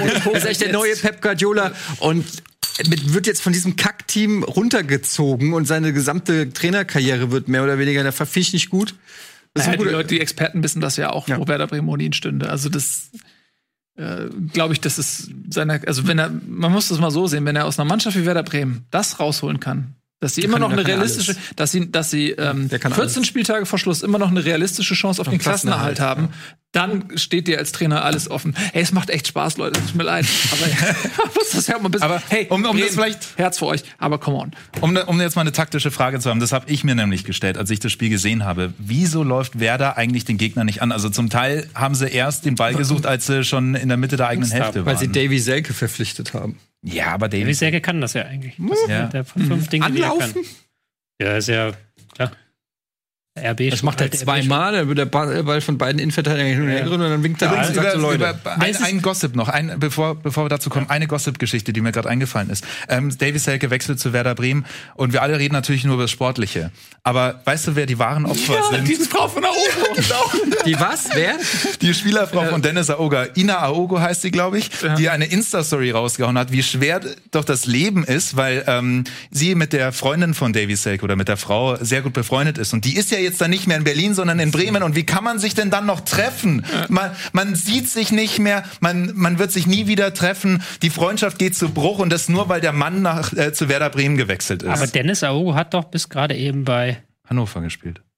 Ja, vielleicht hat er in Berlin gewohnt, vielleicht hat sie in Berlin, in Berlin gewohnt. Ich ja. weiß nicht, keine Ahnung. Ja, aber tatsächlich, ja, ich, ich weiß nicht. ganz lustige Geschichte. Entschuldigung, aber äh, ja, ich wollte dich nicht unterbrechen, aber das war die Top-Meldung des Tages. Das ist die wichtigste Meldung. Die Krise das ist mir auch sehr wichtig, dass wir darüber reden. Das ist mir persönlich ein Anliegen, ähm, dass wir diese Themen öfters hier behandeln. Ja, also. Ähm, was läuft denn da in Bremen nicht? Dass sie nicht früh anlaufen, da ist da geschuldet, dass sie Angst haben, dass sie momentan wirklich auf diesem Kompaktheitsmodus sind, dass sie gucken, dass sie das Mittelfeld kompakt hinstellen. Und das hat in der ersten Halbzeit auch gut funktioniert. Also da hatte Augsburg eine Chance nach ein paar Minuten und danach gar nichts mehr. So. Ähm, die Probleme sehe ich tatsächlich eher erstens in der völlig, die Mannschaft ist völlig verunsichert, völlig weg, völlig geistig, ähm, nicht mehr anwesend, weil sie dann in der zweiten Halbzeit einfach nur nach hinten reingezogen haben und gar nicht mehr, auch dieses Mittelfeldpressing gar nicht mehr aufrechterhalten haben, sondern nur geguckt haben, wie kriegen wir jetzt das Tor, wie kriegen wir jetzt kein Gegentor. Und das zweite große Problem ist, dass sie keine Bälle mehr halten. Also, dass jeglicher spielerischer Versuch weg ist. Die haben den Ball nur noch weggebolzt in der zweiten Halbzeit und haben dadurch auch keinen Ballbesitz mehr. Also, die kann, kriegen keine defensive Entlastung. Sie müssen immer wieder in dieses Mittelfeldpressing zurückkehren und immer wieder hinterherlaufen, weil sie keinen Ball vorne halten. Es hat sich zumindest zu ganz klein bisschen angedeutet, dass Selke vielleicht gut tut. Bei eben diesem Führungstreffer, der durch diese Koproduktion von Chovelau und Jetwei sehr glücklich war. Also Chovelau, der Jetwei anschließt, der bald jetzt seine Tor. Aber Selke hat das ja vorher klasse genau. gemacht. Also Selke hat vorher im richtigen Moment eingelaufen, im richtigen Moment gestartet, den Ball perfekt runtergeholt und aufs Tor gebracht. Das ist ja genau das, was du von einem Selke eigentlich willst. Und das ist genau das, was er da reingebracht hat. Aber diese Mannschaft ist komplett verunsichert. Du hast kom überhaupt keine spielerischen Dinge mehr. Diese Kohlfeld-Handschrift ist komplett weg. Das ist halt nur noch ein generischer Abstiegskandidat. Zweikampfquote 33 Prozent. Ja, das ist nur noch ein generischer Abstiegskandidat, der das aber gar nicht kann, der halt gar nicht die Zweikampfhärte hat im Mittelfeld, der gar nicht die Geschwindigkeit hat im Mittelfeld, um dieses Spiel umzusetzen, halt da Ballgewinne zu holen. Ganz, ganz schwach. Ganz, ganz schwach. Ja, wie ist denn, ähm, wie ist denn jetzt im, in der Winterpause haben sie sich jetzt ähm, natürlich dann nochmal verstärkt mit Vogt und äh, Selk, was ja eigentlich, sag ich mal, auf dem Papier dann auch mhm. qualitativ gute Spieler, also zumindest äh, Bundesliga erfahrene Spieler sind, die sofort helfen können. Mhm. Ähm, aber ich muss sagen, Augsburg kam, glaube ich, mit drei Niederlagen. Also wir hatten jetzt sicherlich auch nicht die breiteste Brust, wussten auch, das ist ein Spiel, wenn sie das verlieren, sind sie richtig tief drinne im Abstiegskampf, wo sie also eh schon sind. Ähm, also das, jetzt, das war jetzt, weiß ich nicht, ich finde es schon das erschreckend. War schon, das war schon fast so ein Sechs-Punkte-Spiel, ja. weil ähm, Augsburg ist jetzt mit 26 neun Punkte. Gegen wen willst du denn die Punkte dann holen? Vor, also. vor Werder. Wenn, wenn Werder das gewinnt, äh, dann sind sie drei Punkte auseinander. Ähm, also da hat sich äh, Augsburg dem Abstiegskampf ja schon gehörig emanzipiert. Also die haben das angenommen und da kommt auch das zum Tragen, was du gerade gesagt hast. Augsburg ist eine Mannschaft, die es gewohnt ist, gegen den Abstieg zu kämpfen. Das ist für die keine Situation, die ihnen Angst macht ähm, oder Panik, sondern ne, die wissen genau, was los ist und dementsprechend haben sie das Spiel gedreht, weil du kannst ja auch so rum argumentieren, wenn du total äh, verunsichert bist und dann gerätst du gegen eine Mannschaft im direkten Abstiegsduell mhm. in Rückstand, dass du dann auseinanderbrichst, ja. Mhm. Und Augsburg hat diesen Rückstand gedreht und das auch verdient. Und, ähm, hm. ja, und Bremen wiederum hat diese Führung keine Sicherheit gegeben. Nächste, nächste Woche geht's ähm, gegen Union. Das ist dann wirklich ein Sechs-Punkte-Spiel. Das zu Hause gegen Union, da gibt's gar keine äh, Ausrede. Ähm, müssen, müssen sie gewinnen und danach sind sie auswärts schon in Leipzig. Also kannst mal, ich würde mal sagen, das könnte tatsächlich sogar für Kofeld eng werden, wenn er äh, gegen ähm, Union nicht gewinnt. Gegen zu Hause gegen ähm, Union. Und gegen nicht ja, genau. Wenn du zu Hause gegen Union nicht hm. gewinnst, könnte ich mir vorstellen, dass das äh, unangenehm wird. Ja. Vielleicht lässt man ihn dann noch gegen Leipzig spielen, weil du keinen neuen Trainer dann direkt äh, mhm. gegen Leipzig ins Rennen schicken willst. Aber ich bin sehr gespannt, weil ich glaube, dass Union ähm, das, was da fußballerisch passieren wird, besser beherrscht. Ich habe so den Albtraum, dass Adi Hütter gefeuert wird, weil es auch nicht läuft. Und Kofeld kommt. Und dann kommt Kofeld und dann sitze ich hier wieder. Was, was, was mache ich denn dann? Das ist Tagesgeschäft. Wollte ich auch den besten so Trainer so. der Welt. Ja. Nee, aber ernsthaft, ich glaube, dass, äh, dass Bremen schon individuell höher qualitativ besetzt ist, aber dass dieses Spiel, auch das, was Bremen jetzt vielleicht auch so ein bisschen versucht, ja, also diese, diese fast, diese Panikreaktion äh, fast schon sich fußballerisch auf den Abstiegskampf irgendwie einzustellen, dass ähm, es ist so ein bisschen wie, keine Ahnung, wenn, wenn so ein, so ein Boxer, der eigentlich irgendwie hier so Floyd Mayweather sein will, kommt dann irgendwie zum Bärnackel-Fight, äh, wo auf einmal äh, vielleicht Boxer sind, die eigentlich nicht so gut sind, aber die sind halt einfach, es ist halt Bärnackel und da kriegst du halt auf die Fresse. Ähm, so ein bisschen kommt mir das vor und ich glaube, dass Union äh, äh, Bärnackeln schon ein bisschen besser ist als Bremen. Deswegen ist es für mich kein Selbstläufer. Ja, die, die Frage ist halt, ob Werder Bremen wirklich schon diesen Abstiegskampf angenommen hat. Ähm, ich habe Ömer Toprak zweimal gesehen bei den beiden Gegentoren, mhm. als er beide Male schon so abgewunken hat und gesagt hat, ja okay, den kriege ich eh nicht mehr. Ähm, beim 0, nee, beim 1-1 hat er ja den Ball abgefälscht, ähm, nachdem er, finde ich, schon sehr passiv stand, schon mhm. den Gegner nicht wirklich attackiert hat. Und beim ähm, 1 zu 2 ist er nicht wirklich hinterhergekommen und bevor der Ball überhaupt im Netz war, hat er schon abgebremst und so gemacht, wo ich mir dann auch denke, okay, äh, wenn da nicht die Leidenschaft da ist und ja, Leidenschaft ist immer so ein so ein generischer Begriff, den du eigentlich immer reinschmeißen kannst. Aber wenn, wenn das schon fehlt und du eigentlich schon, bevor der Ball hinterm, hinter der Linie ist, sagst du, okay, dann ist er halt drin, wir verlieren wieder. Ich weiß nicht, ob das so die Mentalität ist, die man braucht, um wirklich bestehen zu können. Oder ob er sagt, okay, pff, dann ist halt so. Ja, dann äh, gehst du halt runter. Mhm. Ähm, ja? Du kannst gleich in die Werbung moderieren. Ich erlaube es dir großzügigerweise, wie ich bin. Ja. Einmal kurz nach Augsburg loben. Die aus dem 1-0-1 zurückgekommen sind, ist ja jetzt auch nicht die schlechteste Leistung. In der ersten Halbzeit war es spielerisch unterirdisch, was alle Augsburg angeboten. Das ist aber auch nicht ihre Kernkompetenz. In der zweiten Halbzeit hat dann Bayer mehr Freiräume gefunden und ich möchte vor allen Dingen mal, ähm, Niederlechner ist ja sowieso mittlerweile bekannt, dass der ein wahnsinniger Stürmer ist. Der Vargas. Vargas. Super Spieler. Super Spieler, ja. Den würde ich mir gerne im Sommer als, ich wollte nicht zu Eintracht sagen. Ja, okay, ich sag nichts. Vargas ist auch. Sind 17 Vereine sind für dich so ein Supermarktregal. Großartige, großartiger Dribbler. An eine Mannschaft geht einkaufen. Das, das wäre so schön. Großartiger. wieso willst du nicht niederlechnen? Dribbler. Äh, weil er möchte kurz noch einmal jetzt Ende loben. Ja. Großartiger Dribbler, großartiges Tempo. Wenn der im 1 gegen 1 einen guten Tag hat, der hat, muss, wenn du noch taktisch ein, zwei Dinger beibringst, dann kann der, ist der für höhere Aufgaben Absolut. krass empfohlen. Guter Junge, da habe ich mir auch schon im Auge drauf. Soll ich mal euch sagen, was mein Dilemma ist? Ich habe bei Kickbase ähm, Jetwai, Löw und ähm, äh, Udukai. Und du hast drei Abwehrspieler von Augsburg. Ja, weil du bist vor mir in der Tabelle. Ja, aber pass auf, ich, von denen spielt immer nur einer. Und ich, ich muss immer überlegen, wen stelle ich auf. Und ich stelle jedes Mal den falschen auf. Ich habe letzte Woche habe ich irgendwie Gövelöw aufgestellt, da hat Udukai 120 Punkte oder so gemacht und und und Gövelöw null. Jetzt habe ich Jetbei aufgestellt, ein Eigentor schießt. Die anderen machen 150 Punkte beide und Jetbei macht irgendwie 12. Das ist jede Woche. Ich pick mir immer den schlechtesten. Ich wünschte. Was für ein Riesenproblem. Äh, was? Was für ein Riesenproblem. Ein ich möchte nicht dein Leben haben. Bitte, dann guck dir doch Werbung an, wenn du meins nicht willst. Weil wenn, wenn du mich nicht willst, dann, dann so, Werbung, jetzt. Bis gleich.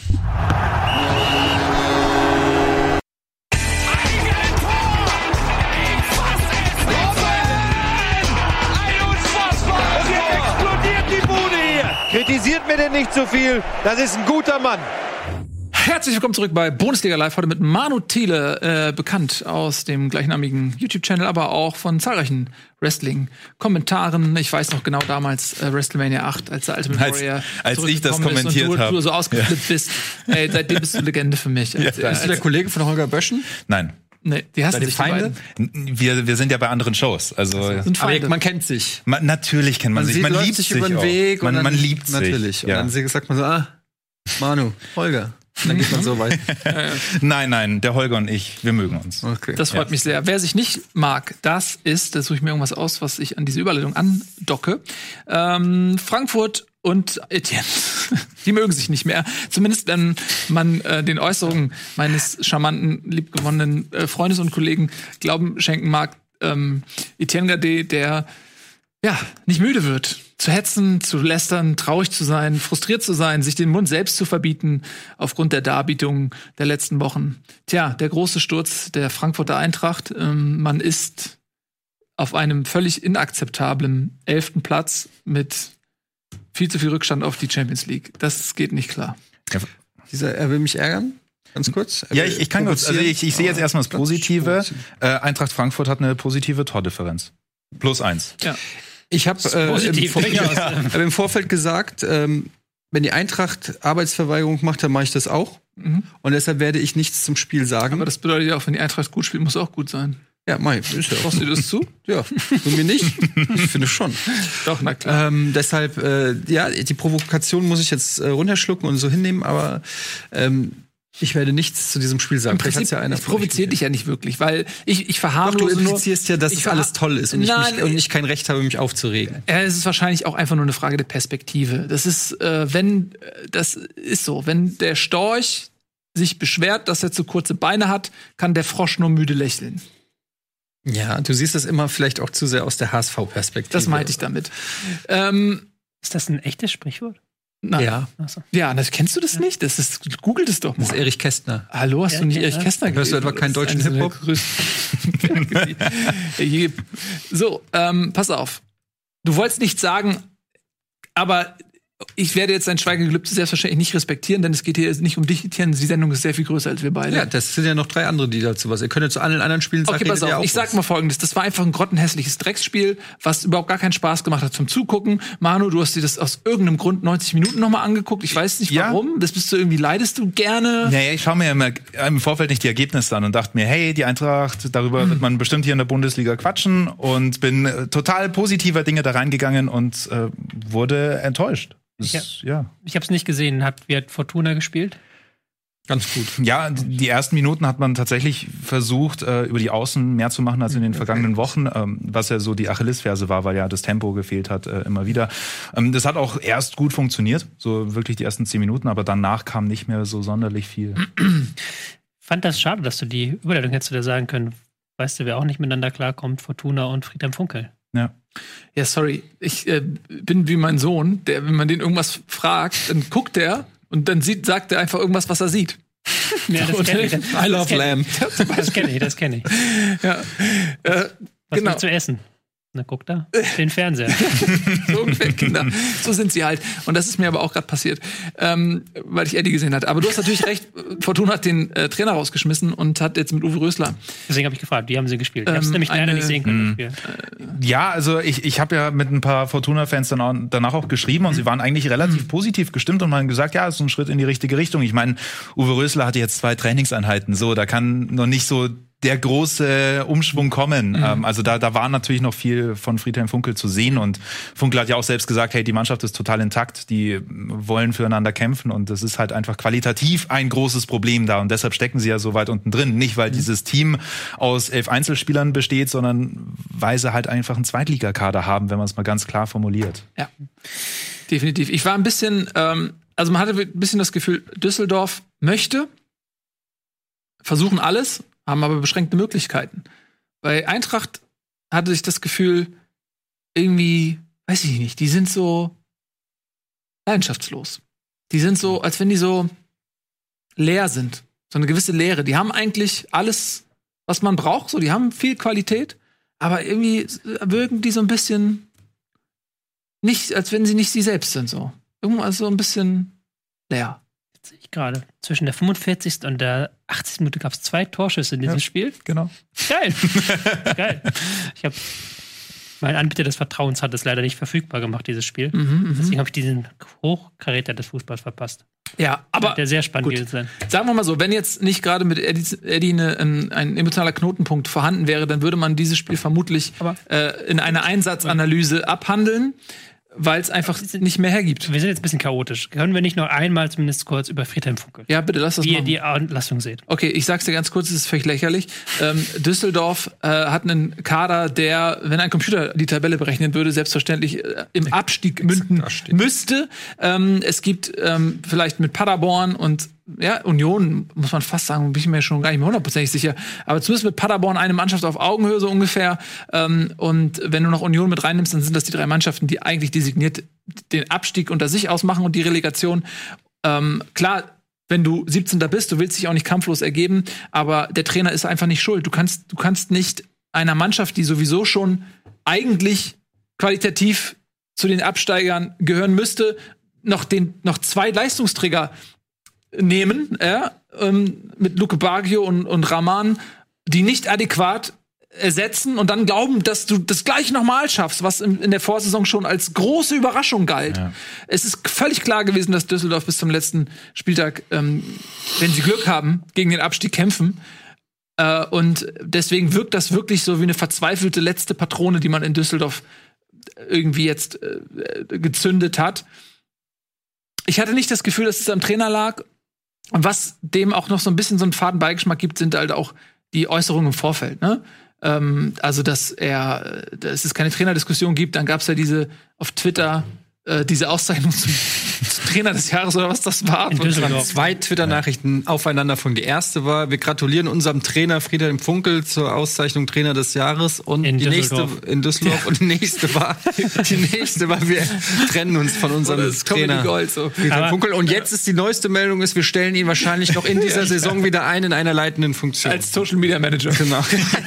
genau. Für, fürs Forum von Fortuna Düsseldorf. Also, wa- was du gesagt hast mit den mit Rahman und Lu- Luke Bacchio, ich meine, die haben 20 Tore, 8 Vorlagen in der vergangenen Saison alleine gemacht. So. Und das erstmal zu ersetzen ist schwierig. Und ich glaube, es hat kaum jemand erwartet, dass man das tatsächlich schafft, einfach weil Luke Bacchio äh, 20 Millionen Euro alleine gekostet hätte, wenn man ihn behalten hätte wollen. Ähm, und da zu sagen, okay, wir haben jetzt nicht die Qualität und deshalb werden wir wahrscheinlich im schwierigen zweiten Jahr, das ist ja eine blöde Floskel, aber es stimmt nun mal meistens, ähm, dass wir da unten reinrutschen, das ist jetzt erstmal wahrscheinlich realistisch. Und dann muss man halt auch schauen, was haben die anderen Vereine nicht. Und das ist im Abstiegskampf normalerweise die Ruhe. Und das könnte eigentlich der größte Pluspunkt von Fortuna Düsseldorf sein. Okay, wir haben uns darauf eingestellt, wir wissen, wie wir mit dieser Lage umgehen müssen und können. Und dann versuchen wir mit Ruhe da irgendwie rauszukommen. Aber, das ist ja auch genau der Pluspunkt, den Friedhelm Funkel eigentlich hat. Ja, genau. Also du kannst dir eigentlich fast keinen besseren für einen Abstiegskampf holen als Friedhelm Funkel, vielleicht noch Peter Neuruhr. Aber äh, also das ist ja wirklich, ich kann verstehen, wenn du irgendwann sagst, dieser Funkelfußball, der bietet uns nicht die Attraktivität, die wir uns vorstellen in der nächsten Entwicklungsstufe oder weiß ich nicht, so ähnlich wie das mit Hacking bei Gladbach war, in einer höheren Qualität. Aber also, wenn man es einem Trainer zutrauen würde, also wenn er jetzt auf dem Markt wäre, würde die Fortuna Funkel holen, äh, um sie aus dieser Situation zu holen. Also es ist schon ein bisschen komisch, dass man Friedhelm Funkel äh, in angesichts der, des Abstiegskampfes dann auch noch auf die Ich Stelle glaube aber, das. Also, Entschuldigung. Entschuldigung, nee, ich wollte nur sagen, insbesondere weil man ihn ja im Abstiegskampf auch geholt hat, als es darum ging, in die dritte Liga abzusteigen. Er die Fortuna gerettet hat und dann nach oben geführt hat. Andererseits habe ich das Gefühl, man hat da so ein bisschen in der Öffentlichkeit einen Friedhelm Funkel-Bonus Also, dass man halt Friedem Funkel da sagt, okay, der schafft das schon irgendwie oder der hat so viel Erfahrung und der hat sich auch in den letzten Jahren irgendwie so zum Kulttrainer gewandelt. Ähm, aber Wahrheit ist tatsächlich auch, dass sie in der, aus der Winterpause gekommen sind, zweimal null Tore geschossen haben, offensiv wirklich ganz wenig Verbesserung haben. Das war diese neue Idee, die man da versucht hat zu nehmen, greift, nicht gegriffen hat.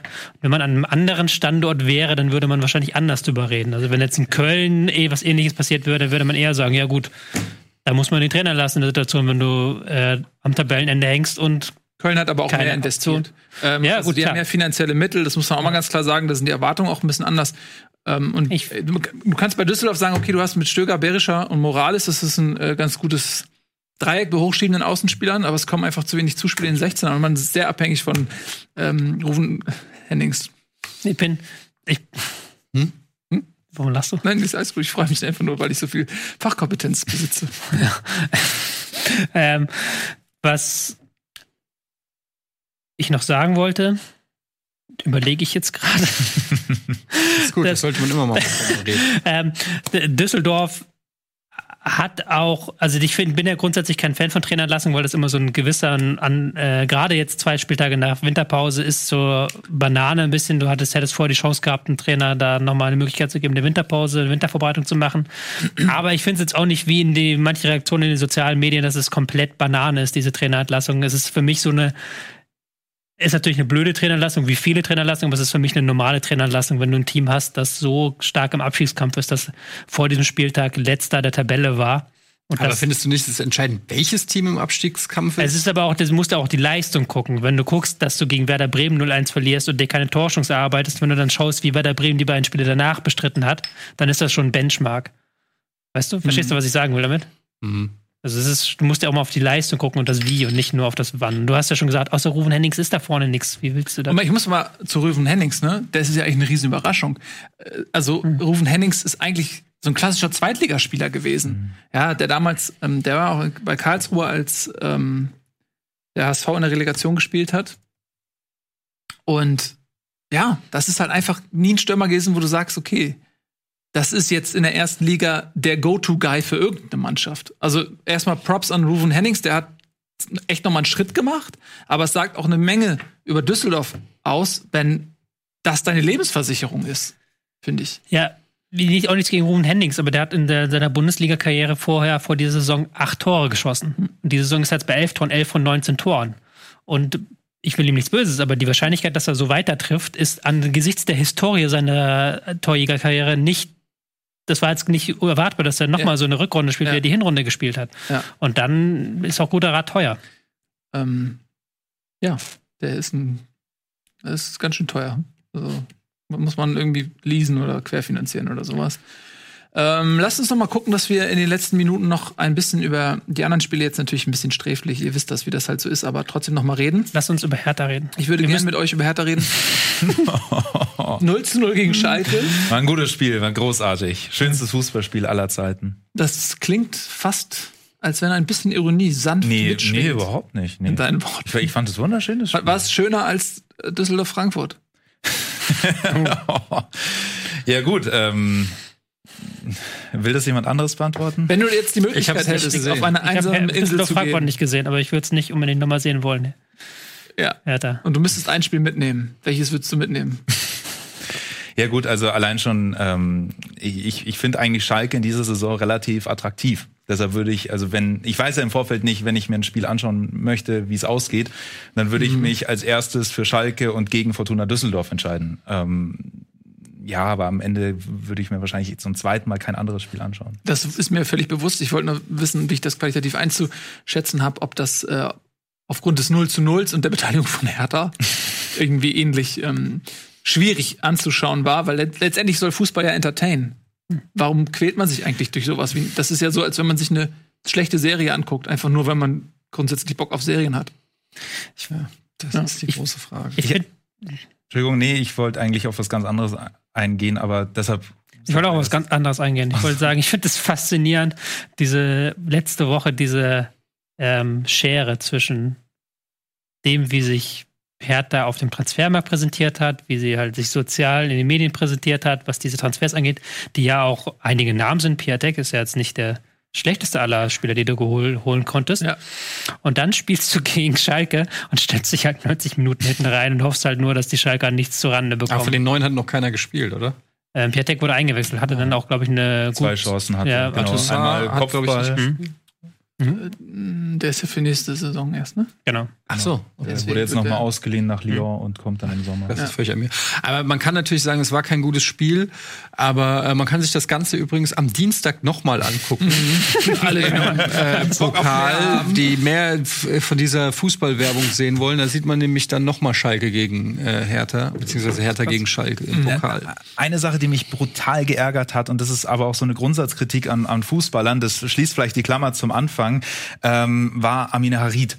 Ähm, das war 38. Minute, als er im Strafraum minimal berührt wurde. Vielleicht minimal im Gesicht, vielleicht minimal am, am äh, Fuß, aber hingefallen ist, im Fallen schon beide Arme nach oben gerissen hat, weil er einen Elfmeter haben wollte und dann drei Minuten am Boden lag und sich äh, so getan hat, als ob er gleich stirbt. Und äh, ich weiß nicht, wie ihr das seht, aber diese diese Diven, die du, aber die die ich fand das gut, ja. diese diese Diven, das, die du mittlerweile im Fußball hast und äh, insbesondere wenn es halt dann so ein so ein Kackspiel ist wie dieses 0 zu 0 und du eh schon nichts gebacken bekommst, aber auf so eine miese Art dann auch versuchst einen Elfmeter zu schinden, obwohl du weißt, es, es gibt ein Video Videobeweis und du weißt, hey, es ist einfach nur ein ganz, ganz mieses Ding, sich wegen einer Nichtigkeit fallen zu lassen und dann zu tun, als ob man gleich stirbt. Ist dir bewusst, wie wunderschön das eigentlich ist, dass das Wort Dieven und Diven eigentlich das Gleiche sind und in dem Zusammenhang ja. über Harry macht es noch viel mehr Sinn. Äh, ja, das ist natürlich fürchterlich. Ähm, in England, man kann es immer nur wieder als gutes Beispiel nehmen, wird sowas meistens einfach abgewunken und auch es gibt so eine Disziplinierung auch aus den eigenen Fans, aus in der, in der medialen Welt und so weiter, dass halt irgendwie so dieses Schauspielern und dieses der sterbende Schwan markieren, das wird da einfach von innen heraus nicht toleriert. Und hier führt das oft zum Erfolg oder wird auch mhm. als Mittel zum Erfolg ähm, irgendwie akzeptiert. Und äh, ich finde das völlig unangenehm und äh, unangebracht. Ähm, aber das ist seit jeher ein Problem. Da, da könnte ich auch eine kleine Wrestling-Anekdote reinpacken, äh, beziehungsweise eine Anmerkung. Äh, Walter, unser United Kingdom Champion, das ist ein Österreicher, der ist großer Schalke-Fan und der hat auch mhm. auf Twitter dann geschrieben zur Halbzeit, ey, ganz ehrlich, für jeden Spieler, der da irgendwie so hinfällt, weil er gleich stirbt oder aus welchen Gründen auch immer, für den soll es eine Strafe geben. So. Mhm. Und genau das solltest du auch, und da sollten die Schiedsrichter auch so ein bisschen härter durchgreifen und mhm. sagen so, muss jetzt wirklich drei Minuten liegen, zack, gelbe Karte. Aber dann haben wir wieder das, das diese Diskussion vom Anfang. Hm. Aber wie wär's, wenn einer, der eine Schwalbe macht und der Schwalbe überführt wird, gibt Elfmeter für den anderen Verein? Ja. Ich glaube, du hättest von einem auf den anderen Tag keine Schwalben mehr. Nee, diese Oder? Diskussion haben wir schon mal geführt. Ich würde mir es auch wünschen, weil man nämlich dann, ich weiß doch, wie wir darüber diskutiert haben, weil nämlich dann die ähm, Strafe, die, oder sagen wir, das Ergebnis, was versucht wird zu ermogeln, was, ne, das wird dir als Strafe im gleichen Gewicht dann zugeführt. Deswegen finde ich, dass das moralisch total Sinn macht. Es ist aber de facto sehr schwer, weil du bei einer Schwalbe oft. Du musst was? Halt, ich habe gerade an die taktischen Möglichkeiten gedacht. Dann würde ich im eigenen Strafraum ja. eine Schwalbe machen. Dann würde ja das gegnerische Team im eigenen Strafraum Freistoß bekommen. Nein, es geht darum, dass wenn du versuchst, einen Elfmeter ja, rauszuholen, erzählt, dann wirst, ja. dann wirst du mit dem Gegenwert dessen, was du versuchst ja, zu ertrügen. Das war halt die Logik dahinter. Kann ertrügen sagen? Du darfst das sagen. Das ist klar, was du gemeint ist, ne? Ja, betrügen halt. Nee, aber man will sich. Ermogeln. Ermogeln. Ja, ich bin sehr gut verbal. Ja. Ähm, Wie dieser Satz beweist. Wie dieser Satz beweist, genau. Ja, ich bin auf jeden Fall voll, voll bei dir. Aber diese Diskussion können wir jetzt nicht mehr in ähm, vollumfänglich führen, weil wir keine Zeit mehr haben. Aber es ist ein Spiel gewesen, ähm, was nicht ähm, viel mehr Lust macht auf das Pokalspiel. Aber interessante Personalie am Rande. Nübel hat wieder gespielt. Das haben wir ja neulich besprochen. Also ähm, Schubert ist wieder auf die Bank versetzt worden. Ich bin sehr gespannt, was das dann bedeutet. Ich glaube fast, dass man sich dann auf Schalke im Sommer noch einen neuen Torhüter holen muss. Ein Gedanke dahin, weil die Schalke-Fans ja kritisieren, dass Nübel jetzt ablösefrei den Verein verlässt ja. und Söldner und etc. Wie war das eigentlich bei Schubert im Sommer? Der ist ja auch ablösefrei von Dynamo Dresden gekommen. Das ist eine komplett andere Sache. Das ist, nämlich, so? das ist, das funktioniert nur in eine Richtung. Ah. Das ist wie so eine Fischklappe oder so. Das ist so, es geht nur in eine Richtung auf. Das Spannende hm. ist halt morgen dann, wenn sie im Pokalspielen zu Hause gegen Hertha und dann Nübel. Mal gucken, wie der empfangen wird. Äh, ja, das äh, wird interessant werden. Naja, jedenfalls ähm, ein langweiliges Spiel und Hertha ist auf dem Weg, eine attraktive Perle in Europas aufstrebender Metropole zu werden. Leider noch nicht ganz erfolgreich gestartet. Mal schauen, was ja. passiert. Man muss ehrlicherweise sagen, also Piatek, klar, Sturm, mal gucken. Aber gut, also As Askasiba halt spielt halt schon. Also jetzt, ich glaube nicht, dass man jetzt erwarten kann, dass Berlin noch in nee, dieser Saison zu großem Glanz findet. Das ist, glaube ich, nur Klassenhalt. Und dann wird man im Sommer äh, den Umbau, wenn noch Geld da ist, den Umbau weiter vorantreiben. Mhm. Mal gucken. Gut Ding will Weile haben. So. Einsatzanalysen. Ähm, Köln gegen Freiburg. What the fuck? Okay. Ja. Ja, ist meine Einsatzanalyse. Ja, ich finde die auch gut. Ja. Klasse, was geht das Zweitligaspiel. Nee, was geht. Nee, naja, sie waren, sie waren ja eigentlich die ganze Zeit schon in richtig guter Form. Dann gab's äh, die Partie gegen Dortmund. Da haben sie dann wahrscheinlich gesagt, komm. Kannst abhaken. Hast auch so das Gefühl gehabt, nach dem Spiel ähm, gegen Dortmund hattest du auch so das Gefühl, dass es die Spieler nicht so richtig wurmt, so dass es wirklich so war, ja komm, lass, äh, ja. klammern wir das aus und machen einfach weiter, ähm, wo wir aufgehört haben. Und das haben sie dann auch getan. Ich persönlich muss sagen, endlich ist dieser Freiburg-Hype auch mal so ein bisschen ähm, weil war ja klar, dass sie nicht da oben bleiben. Also insofern war ja diese ganze Diskussion, die wir die ersten zehn Spieltage irgendwie hatten, wie geil Freiburg und wie geil Streich ist, das war ja sowieso, ich habe es ja auch schon damals gesagt, Leute, es sind gerade mal äh, zehn Spieltage. Ja, aber die Freiburg ist schwer, Traumfußball sind alle so geil, alle sind geil, der Trainer ist geil, Freiburg ist geil, geil, alle sind geil. Nee, ist halt einfach Freiburg, sind halt nicht geil, sind halt einfach mittelmäßig. Hm. Mit bescheidenen Mitteln, super sympathischer, pädagogisch wertvoller Trainer, der gegen rechts ist, super guter Typ. Ja, finde ich gut. Ja. Ähm, ich lasse das unkommentiert. Ja, Hoffenheim, Leverkusen. Weil du weißt, dass ich recht habe. Ja, äh, ganz kurz, auch Köln ist wirklich, äh, wirklich echt beeindruckend. Ne? Das waren jetzt fünf ja, aus den letzten hab, sechs Spielen. Ich wollte es eigentlich auch als Thema haben. Wir haben uns ein bisschen verquatscht. Ja, ich kann hier nochmal zeigen. Ich habe es als Thema drauf. mal nachholen, weil ja. ähm, Kölns Höhenflug wäre Top 8 gewesen. Den mussten wir leider ein bisschen abwürgen. Ja. Vor allem unter Gistol, das muss ich wirklich mal sagen. Da hätte ich nicht mit gerechnet, gebe ich ehrlich zu. Und jetzt auch damit äh, sechs Punkte auf den Abstiegsrang. Ja, also das ist schon Polster. sehr, sehr beeindruckend. Mhm. Köln, das äh, Kudos. Und da reden wir auf jeden Fall äh, nochmal drüber was? Ich freue mich, dass der Chat immer äh, so leicht drauf anspringt. So, berechen, so berechenbar. Nur so. Ja. Ähm, okay, nächstes Spiel, ähm, äh, Paderborn gegen Wolfsburg. Ja, die Geschichte des ähm, gut gespielt, nichts bei rausgekommen, setzt sich leider wieder fort in Paderborn. Umstrittene rote Karte. Ja, da wollten wir eigentlich auch noch mal drüber sprechen. Wir haben vorhin im Vorfeld äh, ein bisschen ähm, angefangen drüber zu reden. Mhm. Ähm, sehr, sehr harte rote Karte mhm. gegen Paderborn, muss man sagen. Ja. Also er wischt da, also er, es ist schon eine, eine, schnelle Bewegung, die er mit der Hand macht, aber im Prinzip streift er ihn so an der Schulter. Man kann es, glaube ich, regeltechnisch als versuchte Tätlichkeit rechtfertigen, wenn man möchte. Aber jetzt sind wir wieder beim Thema Fingerspitzengefühl. Ähm, und wenn man auch mal schaut, was für Paderborn da auf dem Spiel steht, in dem Moment im Prinzip wurde das Spiel ja auch mit der roten Karte ein Stück weit echt entschieden. Mhm. Da, da, fand ich sie schon echt hart. Regeltechnisch vertretbar, aber verdammt hart. Ja. ja, genau. Also so wie am Anfang die Gelb-Rote gegen Player. Ja, ja, ja, ja, das ist eine andere Situation. Regelvertretbar, aber hart. Ja, okay. Und dann noch Hoffenheim gegen Leverkusen 2-1. Flottes Spielchen. Leverkusen wieder mal mit Chancen. Wucher hoch 3. Aber ich fand auch Hoffenheim hat das gut gemacht. Da haben beide wirklich offensiv nach vorne gespielt. Ich ärgere mich, dass ich nicht auf Niederlage von Leverkusen gewettet habe. Weil ich habe ja noch gesagt, naja, wisst ihr noch letztes Mal, dass ich gesagt habe, die Tabelle vorgelesen habe, gesagt habe, Leverkusen gar nicht so weit weg von, sogar vom, mhm könnte sogar noch ein, ins Meisterschaftsrennen eingreifen, wenn mal so. Und habt ihr alle gesagt, das ist Leverkusen, ah, bist du doof? Und ihr habt natürlich recht gehabt. Äh, es ist Leverkusen und ähm, die sind so ein bisschen auch, erinnern die, die haben auch so eine leichte Dievenhaftigkeit, ne? Ja. Ein richtig geiles Spiel, wir sind wieder oben dran, komm, lass mal zwei verlieren, damit wir nicht zu erfolgreich sind die Saison.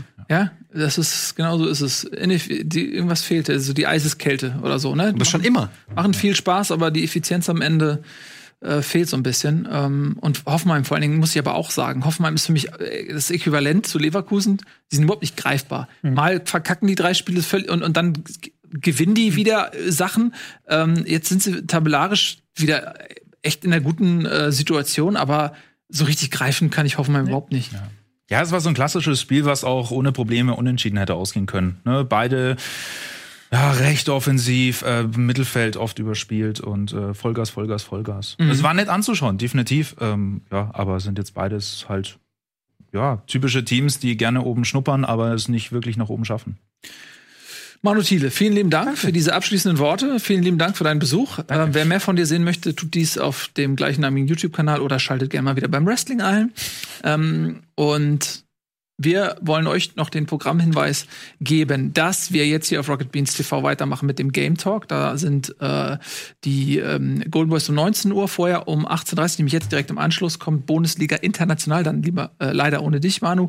Da reden wir wieder so ein bisschen über ähm, andere europäische Ligen. Und äh, um 20 Uhr gibt's eine Folge Endgegner King of Queens. Und um 20.30 Uhr Jetzt geht die Stimme hoch, weil ihr wisst alle, das ist eigentlich das, das eigentliche Ereignis, auf das ich hinaus will mit dieser Programmvorschau. Äh, gibt's eine neue Folge Pro Clubs Live äh, mit äh, Etienne, mit äh, Timo und Sandro und mit und Yoga Bonitos. Wir sind ab, wir hatten das ja. Saisonziel Meisterschaft und sind abgestiegen, letzte Folge. Ähm, insofern viele Parallelen mit der Hertha. ähm, aber, oder Werder Bremen. Mhm. Aber heute ist der Tag, an dem wir zurückschlagen. Ja. Ich hoffe, Safti ist wieder am Start. Er hat letztes Mal gefehlt, meiner Meinung nach. Aber okay, ich will niemanden einzeln nennen. Ähm, und wir werden versuchen, von der zweiten wieder in die erste Liga äh, aufzusteigen heute und uns zu holen, was unser ist. Was unser ist, ja. nämlich die Meisterschale. Ja. Da müssen wir wieder hin. Zurück in Liga 1, zurück in die Schlagdistanz zum Titel. Ähm, das war's jetzt von uns. Vielen lieben Dank fürs Zusehen. Bis gleich und bis später. Diese Sendung kannst du als Video schauen und als Podcast hören. Mehr dazu unter rbtv.to/bundesliga. slash